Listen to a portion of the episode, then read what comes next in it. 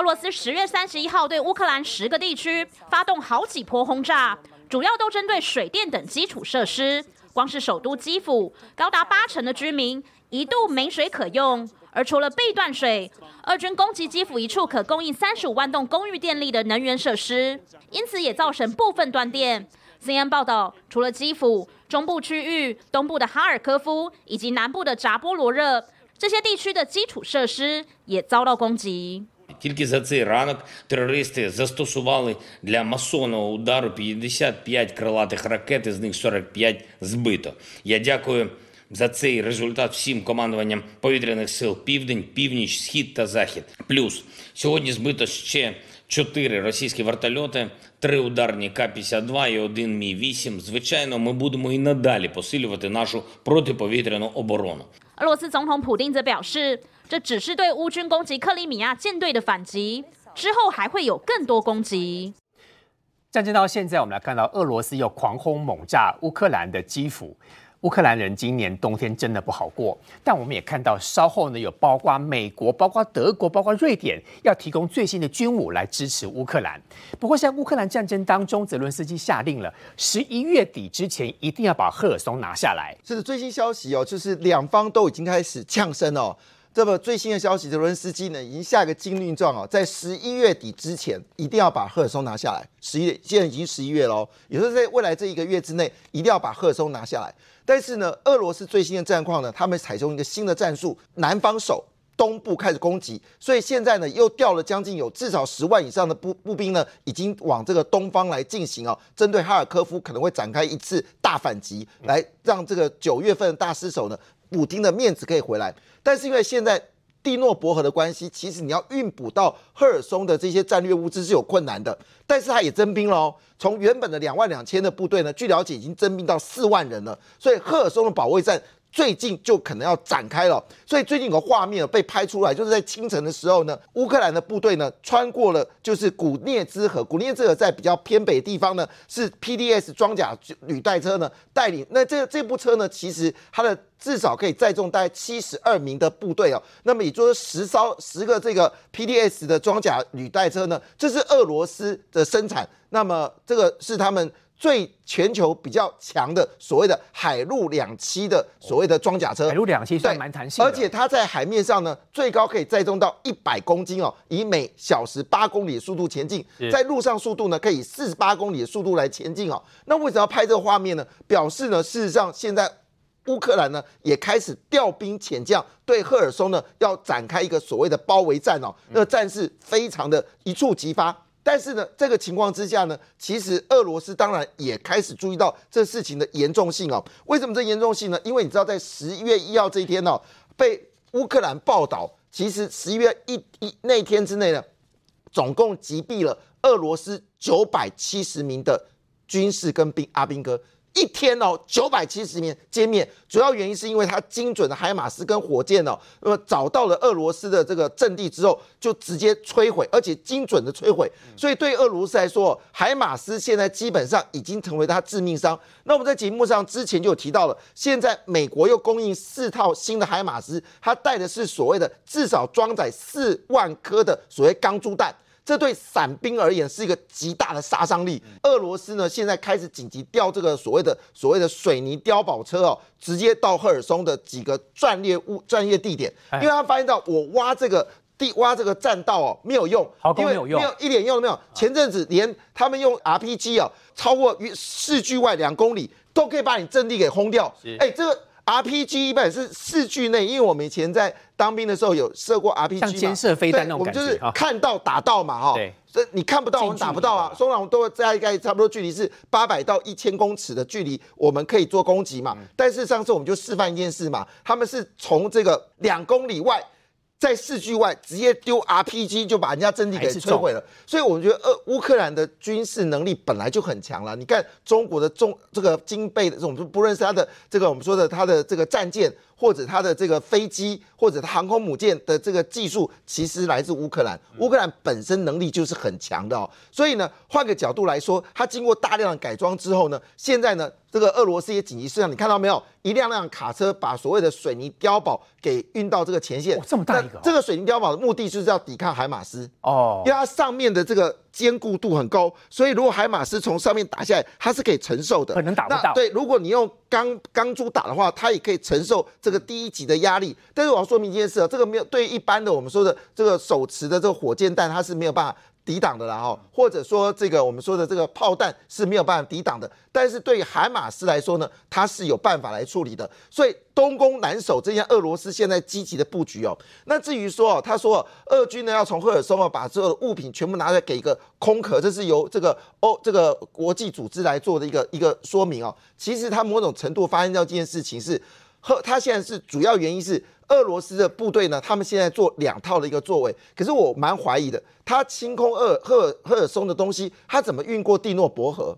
嗯，蒂诺伯现在已经是属于乌克兰能够掌握的，所以我蛮怀疑这样的一个说法。但是毕竟表示俄罗斯可能在赫尔松部分确实现在非常的辛苦。但是我们同时一件事哦，德国呢最近也送了一个新的所谓的这个我们说的呃 M 三，好，就是我们说的这个呃。海运的这种桥梁船。哦，M 三这个是已经发展三十年了，它早一期叫 M two，那么在这个最近这十年呢，他们发展的这个叫 M 三，台湾也有，台湾有二十二座，每一艘这种 M 三呢，可以在三段的八点三公尺的桥梁。展开，对，它展开完之后呢，就变成大概说八三二四代有二十四米，所以通常你搭三到四四座的这个这个 M 三的话呢，你大概就会透就会穿过这个蒂诺伯河的比较。近一点的距离，这很重要，因为乌克兰河流很多啊。对，那主要是对对蒂诺伯河，就是他们德国已经认知说赫尔松的战役，乌克兰应该会赢了。但乌克兰赢完之后，下个目标就是要把蒂诺伯河的左左岸，现在是蒂诺伯右岸是赫尔松嘛？对，那左岸就是这个另就接近到克里米亚，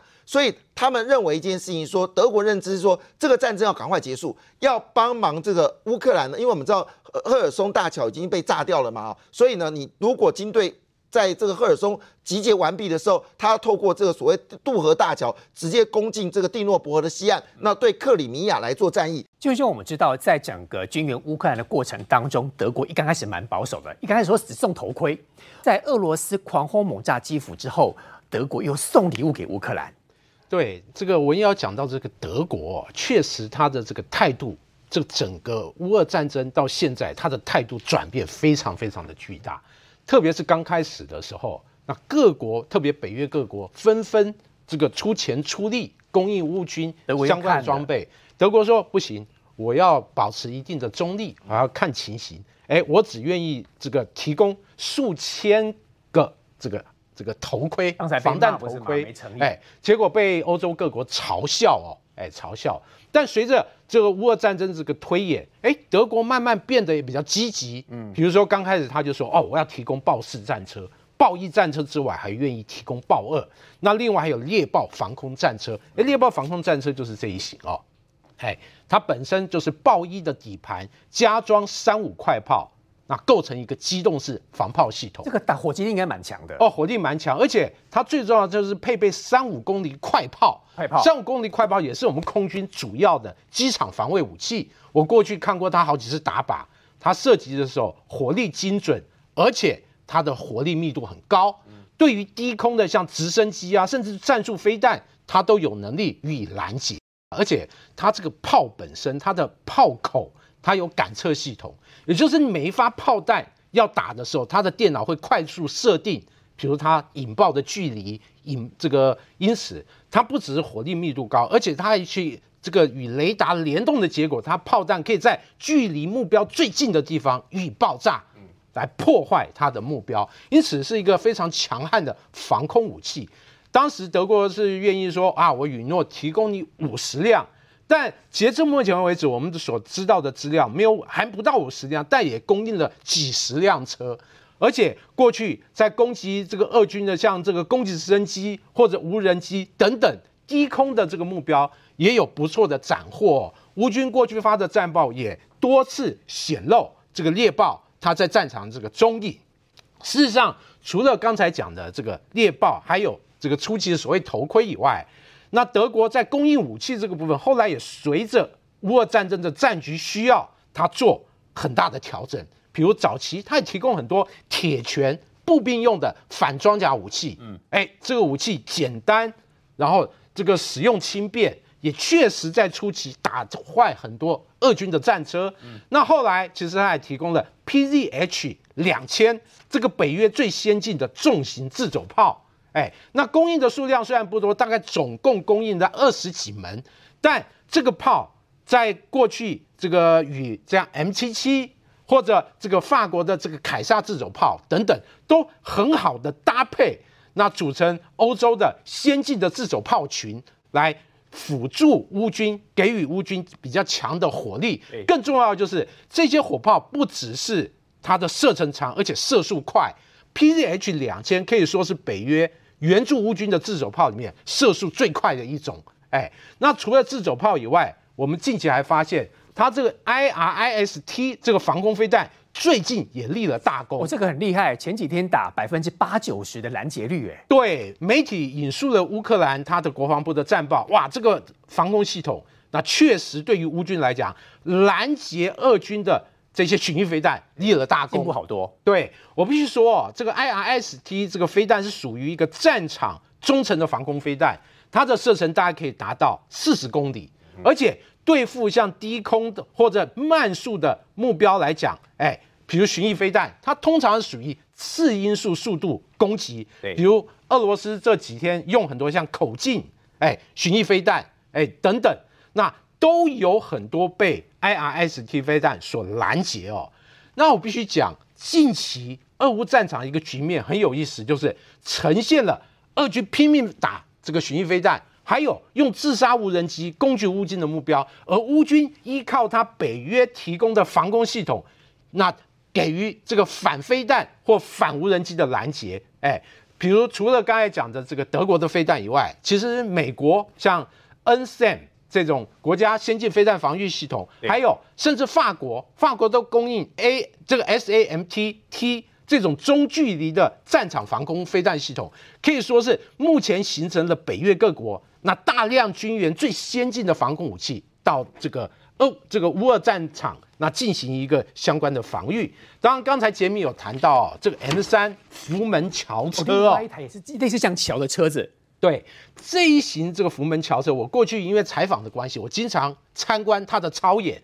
其实这个哦，在水中非常的灵活，它可以三百六十度原地旋转，而且哦，它一辆车这个呃，就就具备一定的水上的浮游能力，可以浮在水上。而且它可以像我们拼乐高积木来讲，它两辆车就可以组成一个单元，比如两辆车，它的最大运力就高达七十吨哦。哎，那一辆主力战车就绰绰有余，就两辆车我就组成一个快速的浮游，以每小时大概十二到十三公里的速度渡过河川。那另外，如果运力要提高，可以可以用三辆或四辆拼组的方式来运输这个更重的一个物资，包括好几辆战车或者步兵战车组成的这个装备，哎，进行渡河。因此哦，它的机动性非常高。根据我们的了解。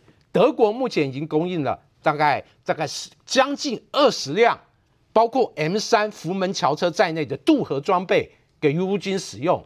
事实上，除了福门桥车以外，我们根据这个呃德国公开的这个资料，那近期它公布这个这个供应乌军所使用各种车辆已经超过四百辆。蛮有诚意的，越来越多，非常有诚意。所以，我们从这个德国供应这些武器装备的品相，我们可以知道，德国是根会根据乌俄战场的形势改变，给予乌军非常必要的装备。早期的像这个呃单兵用的反装甲武器，那中期的像重炮，哎，或者像是这个防空飞弹，乃至于近期这种渡河装备，那。我认为德国就是北约国家一个非常经典的一个案例。那在诸多国家源源不断给予乌军支援下，我认为乌军可以说越打越有底气。杰明兄，我们知道说乌克兰越打越有底气，一方面是因为很多国家给他们军援，但乌克兰自己本身也很厉害。乌克兰的军队自己研发这个地图系统，这个系统帮助他们打仗，帮了很大的忙。现在已经进入到数位战了。我们记得在这个节目上面曾经讨论过一件事情哦，到底坦克车所所发射的飞弹，呃，发射炮弹可以打多远？好，一般来说，我们说坦克车跟这个所谓的自走炮不一样嘛，自走炮可以打十到四十公里嘛，哈，但是一般的我们说炮车呢，大概打距离在两公里之内。那二次大战曾经又打到四公里了，哈，那是已经是天方夜谭了。但是在之前的一个会战当中哦，哇，俄这个乌克兰竟然用坦克车。打到了，把对方的坦克给歼灭。坦克打坦克，对，但是距离是多少呢？是一发命中十公里，十公里，厉害的，这已经超过所有坦克车的极限。三顶多三到五而已吧？对，没错。但是它十公里，这而且这个是被证明的，因为画面有被拍出来，就是从十公里外。那问题是你坦克车根本就不知道对手在什么地方，你怎么可能一发？这么精准十公里就把对方一次 KO 掉呢？也许。原来他们发内部呢，因为我们知道，其实乌克兰真的是一个军工的一个大国。那他们有自己呢，有一群年轻人呢，他们组织了一个设计图的这个设计小组。那我们知道，其实包括谷歌这些大型公司呢，其实都在乌克兰设有研发团队。那很可能都是这些年轻人，他们站出来，他们发明了一个叫寻马 K R O P Y V R 的一个系统。那这系统基本上就像一个雷达系统，好，那这个雷达系统呢，基本上透过你的无人机呢，它会传导讯息来。那这个讯息完之后呢，你所有的部队呢，包括你所空中的这个这个飞机，也可以透过这条系统，知道现在空中有哪些军机接近的时候，可以引导你的所谓的防空飞弹来做攻击之外，实际上也可以帮助他火炮定位。现在知道原来那。那个坦克之所以可以打一发炮弹打十公里外把对手 KO 掉，其实就是靠了这个荨麻系统。它可以，它基本上是一个智慧型的地图系统。那它根据火炮射击啊，它可以做规划、计算跟定位，同时间。它可以跟北约的系统做连接，所以如果北约他们经过一些所谓的呃，就是他们他们所设计的做雷达系统所得到资讯，可以快速的输入到里面做连线，而且可以定位对方的攻击。所以其实大家也都说，台湾的国军可能也要做这个事情，我们很需要的吧？对，但是我我特别要提一件事情，昨天不是谈到这个俄罗斯普京说他不再征兵吗？我在这个节目上面说不要相信普京的话，有没有？对。结果没想到呢，他秋季还要再增十二万人，又反悔了。而且你知道吗？这次征的人很可怕，他们基本上是到比较偏乡的地方，就进去之后，比如说这个有个村落，好，比如说是库德族村落或者是哪个村落，其实人不是很多，但是有年轻人，他们就开着卡这个大的卡车啊，巴士直接进去之后，冲进民宅去抓人，只要看到年轻人符合上战场的，就直接带走。所以也就是说，每个村落你可能一次就带走了所有年轻人。他们现在不跟你什么基辅征兵啊，不跟你，他直接到村落拉人。据了解，还要征十二万人哦。这个防空系统，我们知道说，美国已经给乌克兰所谓的 Nathan 这个防空系统。这个防空系统专门在守护华府的，不能让任何的人对于美国总统或华府有任何的这个非分之想。不过，除了这个防空系统之外，刚刚杰明兄有特别提到，就就多管火箭。其实多管火箭现在在俄乌战争中非常重要，因为它只要发射的速度够快、够精准。无人机也好，巡弋飞弹也好，全部都打下来。对美国这几天军援的这个武器，这个 NASAM 是这个其中一个重点。特别这一型飞弹是美国和挪威合作研制的，它属于一个新一代的野战那防空这个武器装备，特别是适合要地防空。所谓要地防空，刚才讲到华府，那另外乌军的像指挥所，还有重点的目标区，都可以部署这一型这个飞弹系统。特别是用来防御巡弋飞弹的攻击，那特别有效哦。当然，最近俄军他使用的武器，除了巡弋飞弹以外，那用最多的就是无人机。哎，比如大家在网络上看到这个伊朗提供的见证者一三六，人家说叫小摩托，为什么？因为它飞行的声音像摩托车的那种噪音，被昵称为小摩托。这小摩托对乌军来讲造成很大的一个伤害。那美国有鉴于此，他最近宣布，他要供应这个吸血鬼这种反无人机的整个系统，专打无人机。对，这吸血鬼，我们从这样这个图片看就可以知道，这个简易的吸血鬼系统，它利用所谓的皮卡，它就可以很轻易的搭载包括光电瞄准仪，还有它简易的发射架在。皮卡上哎，对，你看这个有没有像这个呃回教武装团体？哎，上面装一个机枪或者装一个高射炮，这样简易机动的这种车辆，嗯，哎，这就代表这个整个系统那非常的简单、轻便而且好用。那基本上这一套系统，它使用光电瞄准仪，那来搜索战场上低空飞行的各种无人机，锁定以后，它就发射这个镭射波。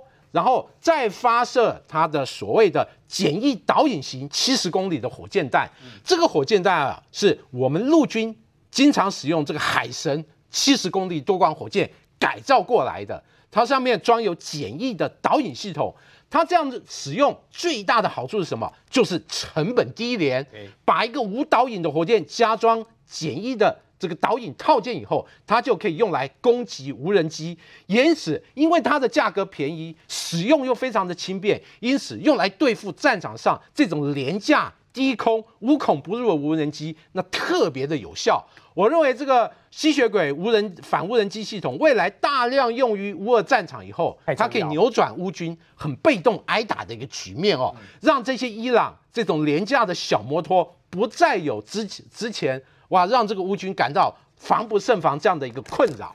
刚才杰明兄有讲到哦，就是瑞典这一阵子也要积极提供这个乌克兰更多的武器，其中这个图片上所看到就是所谓的阿舍射手式这个自走炮。这个自走炮，我们从它的外形就可以看到，哇，这个和我们传统所理解的自走炮。哇，外形很大的不同，它叫小台，对不对？对，它这个特别大台是以一个大型的越野卡车改装过来。越野卡车，刚刚是皮卡，对，刚才是皮卡，这个是越野卡车。我们从这样的外形就可以知道，现有的自走炮通常是使用履带式的底盘，哎，或者一些越野的多轮的这种重车。而这个车的虽然也是采用重型卡车，但整个构型和我们理解的这种自走炮有很大的差异。它的整个外形很巨大，特别是它采用了所谓五十二倍镜的一个长炮身，来确保它这个射击的时候有比较长的射程。哎，那根据我们所掌握的资料，这个射手自走炮哦，它发射增程弹的炮弹，它的射程可以达到四十多公里，而且哦很有意思，它可以发射神箭导引炮弹。我们知道神箭导引炮弹过去美国已经支援乌克兰，而且是用在 M 七七七精准的轻型榴弹炮，而这个神箭发射神箭炮弹，它的射程可以达到六十公里，可以说比 M 七七七射得更远。因此，对于乌军来讲，它获得射手自走炮以后，它不止它的精准火力打击范围更远，而且它可以与 M 七七七。通用这种神箭导引炮弹，对于俄军来讲，等于他纵深的目标被攻击的可能性更高，而且借由这种导引炮弹，那将使得俄军在战场上的重点目标区，包括弹药库、重点的防空系统等等，那都不再安全，会让俄军在整个战场上处于更为被动的一个局面。这场战争现在冬天，我们都知道冬天对于阿兵哥来讲是一个很大的考验。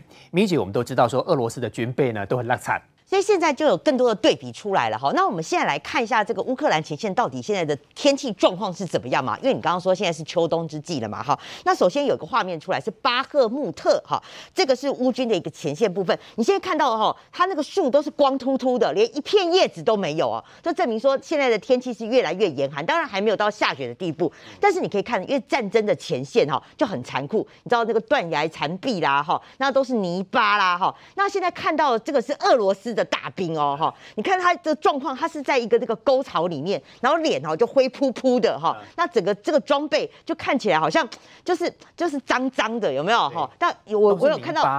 对，我有看到他在沟渠里面有瑟瑟发抖啊，那你就知道说现在这个前线是蛮寒冷的。那看起来他这个保暖装备也不够，就整个看起来蛮惨的样子。但是呢，我要告诉你，这不是最惨的样子哦。最近有一个新的推特又出来啊，里面是揭露到说一个顿内茨克的大兵啊，俄罗斯大兵跟他妈妈通话的状况啊。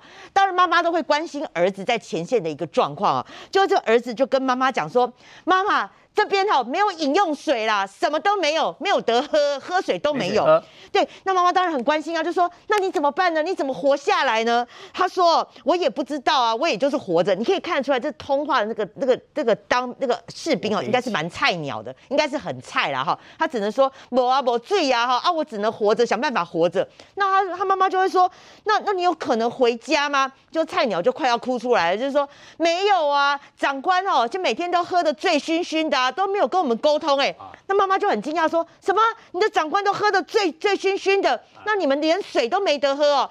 他说对啊，他说能够逃的哈、有能力逃的就逃之夭夭了。所以我说这个人可能很很可能是那个菜菜鸟啦，然后是菜鸟。他说哦，我们现在每天想办法就是要活着，用步枪啊来对付这个乌军的坦克车啦哈。他说有能力的都跑掉了。那妈妈还问说，那你现在怎么办？你肚子饿了哈，那你至少想办法找水喝啊。妈妈，我也想啊，我现在唯一的方法就是找那个泥坑的水啊，啊就说很惨，找泥坑的水。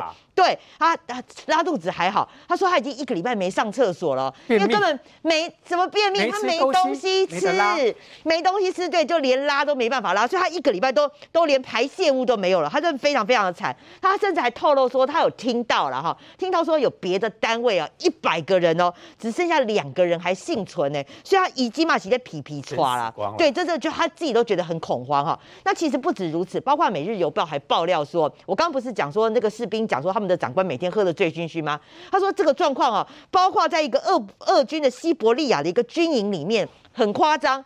甚至有那个士兵啊，喝的烂醉如泥哦，还可以互殴哎，好、就是还酒醉后还没互殴哦打架，还打架到昏到那个不省人事，你就知道说有些这个前线是已经没东西吃，有些地方还可以烂醉如泥，你就知道这个军纪是多么的涣散了哈。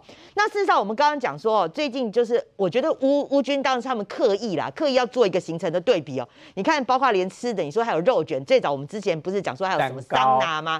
蛋糕澡，对，对他们就是每天就是一一天一出来。今天给大家看的是美味汉堡来了。哎呀，还火烤的哦，对，你看，即便我觉得在台湾看到这个汉堡，你看那个 cheese cheese 大片，对，气整觉大片，然后再配上热腾腾的面包补一，下热量，对不对？对，然后你看，在如果那个喷枪啊，要把那个肉烤熟再把它烤一，下更香了。哇，你就知道这个汉堡哈，现在在这个前线对他们来讲是非常美味的一这应该是个食物。三个吗？连连我现在镜头前我看到的哈，我都觉得这个蛮食指大动要流口水。你知道这个画面出去，你对比这个俄罗斯的这些军军人，他们连水都没得喝。你知道这个画面对比出去，当然是希望他们可以赶快投降，能够招降就赶快招降。也知道说现在双方的物资是真的差蛮多的哦。那回过头来，你知道说，我刚刚讲了，就是说刚刚那俄罗斯的菜鸟他有透露，现在能跑的都赶快跑了。那要怎么跑呢？现在画面又出来了哈。对，他说有个俄军啊，他们是堆叠在那个坦克车上面哈，因为你知道坦克车行进的速度还是蛮快的，所以他们都想办法能够抓着车身啊，车拉着我跑哦对，就车拉着他跑。但是你可以发现这些人哦是完全没有穿制服的，甚至头盔还斜一边哦，哈哎，这样有的只戴弹球棒那个呃棒球帽，根本毫无军纪可言。有棒球帽，对，你知道这个画面更惊悚。这个金军这个画面哦，是这个俄军哦，它的一个拖板车，它上面载着呢是防空飞弹哈、啊。那你看这个俄军，你要这个速度非常快，所以可能要有点放慢。他后面你看这个拖拖板车后面拖的是一个军一个一个军人哎、他他跌倒了，俄罗斯的军人，因为他哎。可能坐在车上被甩下来，对。所以要赶快追追追，不要放弃我，不要放弃我追追追追追到还四脚朝天哦，哇哈！事实上，这个画面其实已经不是第一次出来了。之前我还记得有一个画面是那个俄罗斯他们那个军队要逃亡，就后来那个车子那个不晓得门没有卡好，就有那个士兵咕咕咕咕滚下来，结果他也是在后面追着车飞抛出去啦。是，所以这画面很多，你就知道现在俄军哦，整个是毫无军纪，军纪是非常的涣散。高安真的是争议连环爆，我记得是当时是论文，还有包括他的兼职，嗯，兼职完后呢，现在多了这一个，这个应该怎么讲，他讲不清哦，嗯，包括说他是聘请所谓的李 Jack，嗯，男友 Jack 当公费助理，那今天我有仔细爬文过，事实上，包括这样的人能不能够当刚公所谓的公费助理，也有两派不同的说法，明云姐你怎么看？是因为根据我们这个公务人员服务法哈，其实他对于这个立法院的助理或者是议会的助理，他其实并没有明文的规定说你能不能兼差。所以说这件事情你要去，因为检啊这个检调已经在进行调查了嘛哈，那你必须第一个哈，你要这个确确认说到底有没有薪资到这个李姓男友的账户，这是第一个。第二个，你既然是公费助理的话，你是不是真的有在立法院做这个立法院的工作啦？哈，有没有开会啦？对，所以坦白讲哈，这个认定要。一段时间也确实是蛮困难，但是我要强调就是说，第一个他他只要是男男朋友当然是可以当他的助理啊，这个没有规定说不行嘛，哈。那因为很多人网友会说，哎，为什么男朋友不能做助理？没有说不行。那第二个也是可以兼差啦，确实也是可以兼差，但只是说他先要认认领认证的是说你到底领这个公费的薪水有没有在做事？对，这个才是重点，这当然调查局要去查了哈。那回过头来，我还是觉得说。我我看的重点是在于说这件事情，高红安他可能要心里皮皮出来，因为这个是民众党自己的内部爆料，哎哈，因为昨天我们已经提醒过他了哈，你包括这个民众党的这个通讯录，这个是这不是一般立法院的通讯录哦哈，不是我们记者所看到通讯录，内部的，对，这是民众党自己内部的。那为什么林根人手上会有民众党的这份通讯录？那当然是内鬼爆料嘛哈，一定有报对自己去举报。那再来今天的更多的资讯出来了，包括连调查局。他都证实说，这个人是呃居民举报的，这个人不是欧北贡，不是黑韩去了。对，去应讯了。他不是黑韩，不是欧北告，是本人来的，是本人，而且还是剧名爆料，而且他拿的两个实打实的资料。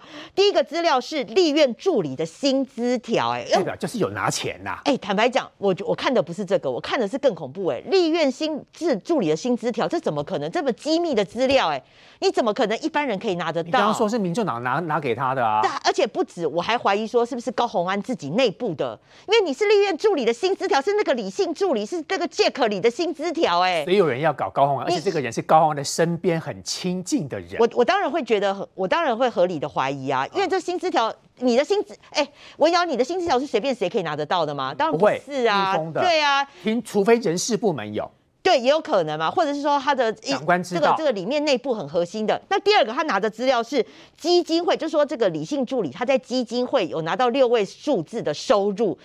那你这个要很核心的人，你才知道。第一个，他有在基金会任职；第二个，你可以拿到基金会收入的证明，对，包括他的账户啦什么的。所以等于说，这个检举人他是拿了这两个实实在在的资料，具名去调查局检举的。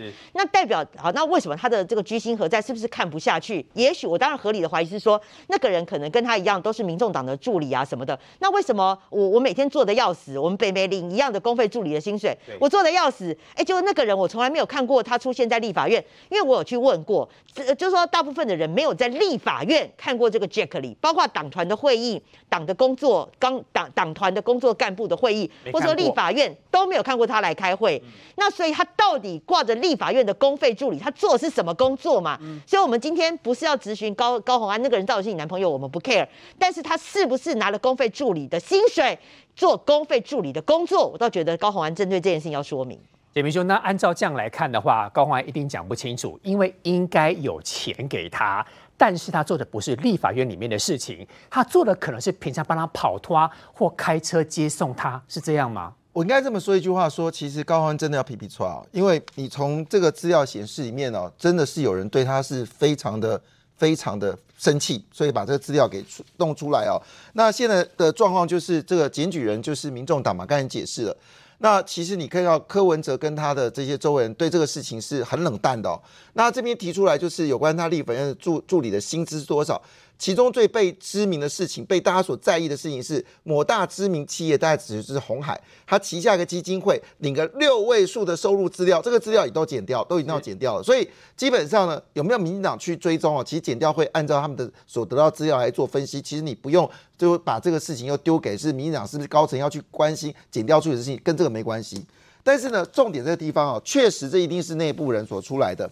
这是呃，一般就是在立法院呢所看到的资料是长这个样子。这立法院资料，那有人就投特别从二零二零年四月、十月，跟二零二一年三月，跟二零二二年十月，你会发现到一件事情，其实这些人哦，大部分都在变动当中。也就是说，高鸿安的流动性非常高，除了主任，连主任只有这个后面这姓陈的之前主任跟现主任也都不一样。那其实这个变动性是非常大的，要这么完整，所以表示对这我们说的这是这是在立法院的资料都有。可是你可以看到的这个他所拿的资料跟立法院的资料是不一样的，很明显是不一样，为何不一样？对，完全不一样。归这个这个你看到这个呃立法院资料是横的，对，立法院的，这是他内部的资料是是直的。对，所以看得出来，基本上这绝对是民众内部所提出来的资料。不能讲的秘密就是，对，这是第一个。第二件事情呢，其实我们这么说一句话，一般你说薪资条，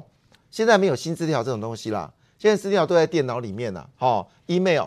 所以明显的事情是，这个人其实是高寒内部的人，所以他可以从电脑里面看到了，就是这位 Jack 里的基金会的薪资条。是，所以表示。这个人他其实非常了解高鸿安内部运作的人，是，所以我们说民众党现在很麻烦，他们是内部真的是一团乱，而且互斗的非常厉害。因为有传出来啊，其实我们知道那个前阵子不是有个立法委员，他们立法委员不是下来的吗？哦，我讲我懂，我听懂你讲谁了。对，那有人就说一句话：真正幕后操盘手，为什么柯文哲突然决定要这个立法委员下来？据了解是高鸿安去讲的，他说这会影响了选情哦。那种非常骄傲的事情，所以那个被下的立法委员就不爽高鸿安。所以美美就说一句话，其实高鸿安的个性叫双骄，一个叫做他对于所谓的下属他是非常骄傲，但是对于具有权力人他非常的娇羞，是双骄的个性。你觉得新竹市民可以接受吗？一传兄，如果按照高鸿安这件事情来看的话，重点应该在于是民众党窝里反。高宏安其实，在高在新竹的声势是蛮高，当然，到底那个声量能够变选票，我们还在观察。但重点是这件事情应该重重伤害到他。高鸿安被报资策会的事情、写论文的事情，是资策会的内部报的。高鸿安现在的这一位助理的事情，也是内部报的，都是内部。谁能够知道高鸿安请的八个助理每一个人薪水领多少？助理自己才知道吧？谁知道？第一个高鸿安自己知道，第二个办公室里头帮高鸿高鸿安填那一张薪资总表的人知道，那是谁？就是他办公室里面的人，一定有一个人要按完输完资料之后按 Enter 传给立法院的会计单位，财务长，立法院的会计单位才会按照上面的数字一个一个拨。是，如果人员有变更，就要上去用。所以那一个负责帮高鸿安报这个薪资的这个人。报那八个助理四十四万薪资的人，那个人一定知道。立法院给一个立法委员八个助理，八到十四个助理给的工费就是四十四万一千三百三十四元。是，除了有些领基本工资，有的领两万多以外，这一位女性助理搞不好他可以领到二十万。我刚刚仔细算过，如果高鸿安的流动这个助理流动性那么多，也许薪水都只有两万多，可是他总共要领到是。立法院没有规定助理最多领多少钱，对，但是有规定最少领基本工资。为了把所有的钱领下来，要领多少钱是高鸿安决定的。你的意思就他一个人可能领了很多份的薪水在身上，就总共领了四十几万吗？全先领了。对，那如果你七你跟另外七个人的薪水都只有两万多，对，这个人就可能领二十几万吗？有可能。好，那这些数字谁知道？当然就高鸿安知道。负责把资料送给立法院会计单位的那个人知道，因为薪水分布不均匀，所以要爆料。对，好，那你说立委的助理该做什么？法律没有规定。二零二零年，黄国书立委他就提了一个案子，说要规范所谓公费助理该做什么事情。只要这个案子到现在没有什么具体的这一个结论。公费助理可不可以当高文安的心理咨商师？可以啊，可以嘛？法律没有规定嘛？我心情不好，问一下我的助理现在怎么办？我的助理跟我聊完天之后，安安没关系，你怎样怎样讲完之后，OK，你做的不错，薪水加薪。中华民国政府现在没有规定公费助理，所以大家刻板印象觉得，哎，他应该去立法院上班，要么做法案助理，要么做新闻的助理，要么做公关，要么在地方跑行程。是。那高宏安去这种助理，你要知道高宏安的逻辑，高宏安的逻辑就是说，你们又没有说不可以，难怪高宏安说的依法都合法，他这样讲。对，资策会，我去我在资策会上班，我去念博士班，你们也没有说不可以。然后我我去辅导一家企业，我没有拿他薪水，可是我领了他的股票，你们也没说不可以。然后怪别人抹黑他。所以你要知道高宏安的逻辑就是你们没有说不可以，我为什么不能做？所以你看到他的助理，包括有那种在新竹有那种酒驾的，有那种贿选的，然后现在爆出这样的一个一个一个助理，对高宏安来说，他其实他其实他其他心里面，我现在判断，他心里是觉得很委屈，说，哎，不是啊，我是人生胜利组啊，我我我这么好啊，你们怎么都这样怪我啊？你们又没有说不可以啊？我请这个助理，我通通按照立法院的规定，哎。啊！你们为什么这样啊？我我交男朋友也不可以，我什么都不可以。那我干脆不要在新竹乌烟瘴气、是非之地，然后我跑去彰化福建，这就是高永安现在的这一个逻辑。可是他不断的游走在这种逻辑里头，他当新竹市长是很危险的，因为他这一些处理以后进来市政府一样跟他干同样的事情。台北市长选举来看到这次谢国良跟蒋万安合体去拜票，现在传出说在那边一笔画动算动算。FBI 救护车要进来，完全都进不来。这第一个应该要罚款吧？第二个人命关天呢？嗯。确实啦，哈，就说这个画面会说话，哈，这个不是我们这边欧北共，它也是一连串的影片，而且是一刀未剪的，哈，是林楚英委员他所试出来的影片啊。我们可以看到昨天哦，蒋万安去陪那个谢国良，他们去这个基隆非常有名的安乐市场，哈，在那边扫街拜票。安乐市场其实本来人就蛮多的，那你想想看，包括蒋万安、谢国良还带他他的支持者跟助选员去，你不是把整个这个市场就满满满，就整个塞住了吗？塞的啦，对，这样啊。好，那一般情况是没关。关系了哈，那但是呢，就这时候在九点半早上九点半的时候，警方接获。这个报案就说有一名七十五岁哈，应该是比较年纪大的一个长者，七十五岁哈，他呼吸急促，呼吸困难，那就要求啊，拜托这个呃救护车赶快来。所以救护车呢，偶一偶一就来了。那来的时候，你可以看到他停在这个安乐市场这个摊贩这边，人都人都挤挤挤满了哈。那你看哦，如果说我坦白讲，我是说小学生啊，小学生都知道的 A B C，你听到这个救护车偶一偶一的时候，你第一时间不是赶快要闪开吗？给方便嘛？对，给方便，赶快让救护。车人命关天啊！七十五岁，而且又是呼吸急促。好，那我们可以看到当时这个试出来的画面，蒋万安他怎么样呢？他在那边喊动算动算动算，人也是在那边。那蒋万安事后有解释说，有啊，他有赶快啊，就是站到旁边去啊。但是你看到那个画面，他站到旁边去，手拿着菜头，可是他站到摊贩这边去的时候，他还是下一秒动作，他做什么？动算动算。他还是在那边做啊，继续喊。他没有像他讲的说，他有去赶快叫大家疏散，或是说他没有，他没有。你可以看到他的反应是非常非常的慢，好，那事实上他的团队后来又有在解释啦，就说哦，他们有去问救护车啦，救护车说他们是停在这边哈，要要来等等这个这个病患上车，所以他们没有前进。病患上车也很重要哎。对，问题是你人挤在那边啊，你还是你还是你，要是我是他的话，我赶快就带着人说，我们不要在这边妨碍救援，顶多一分钟而已嘛。因为你人要赶快也是要赶快救出来，你一群人挤在那边，你知道人家不管是用这个呃担架抬出来也好，或是扶他出来也好，你人在。那边你就是挡住人家的这个妨害人家这是救援的工作嘛，所以真的，我第一个我觉得他说谎在前了，但我觉得他要道歉，因为坦白讲他已经不是第一次了，你可以看得出来蒋万安真的反应非常慢。上一次在那个台北市场的时候，也是一个阿妈昏倒，就他也是继续在继续他的选举行程，然后他的那个直播团队还说，哎，大家哦，现在搞你们上了蒋万安的这个直播，大家来比耶比动算哦什么的。你就觉得说，包他的团队反应也很慢。那蒋万安，你身为一个市长候选人，你基本上已经是第二次了。你第一次已经被人家批评说你反应慢，第二次你又来这样子，那你又说谎在后。所以我真心觉得说，蒋万安，你真讲认认哈，讲认认不是喊假的，而且你的这个反应是不是可以再快一点？其实从这个角度来看，我们分两个层次来做讨论。第一件事呢，蒋万安真的不食人间烟火。他根本没有从基层做起，他也不知道人间之人世间发生什么事情，所以我们有时候说他是反应迟钝，不是，他根本就不是活在庶民的当中，他跟我们一般老百姓不一样。